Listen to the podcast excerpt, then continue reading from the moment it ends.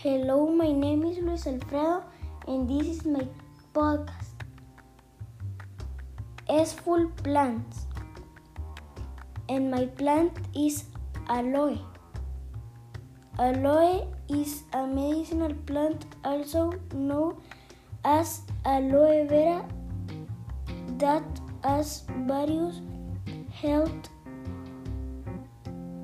properties and is used in various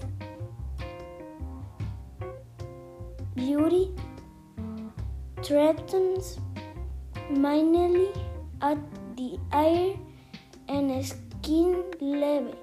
Aloe vera is rich in vitamins and minerals such as vitamins A, B, and C, calcium, magnesium, potassium,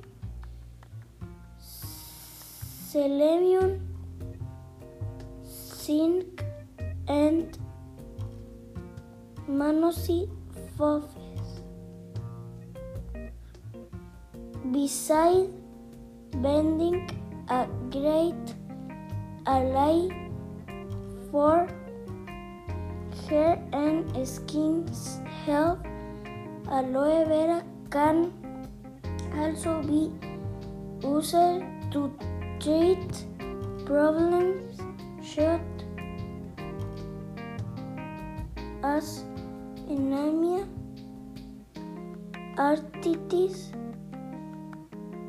Gerek, muscle, pain, wounds, flu, insomnia, arthritis.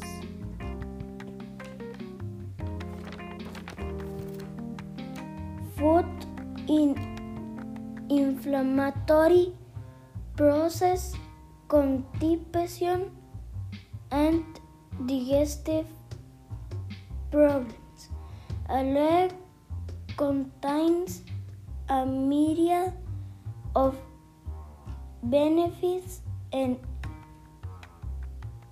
uses. Thank.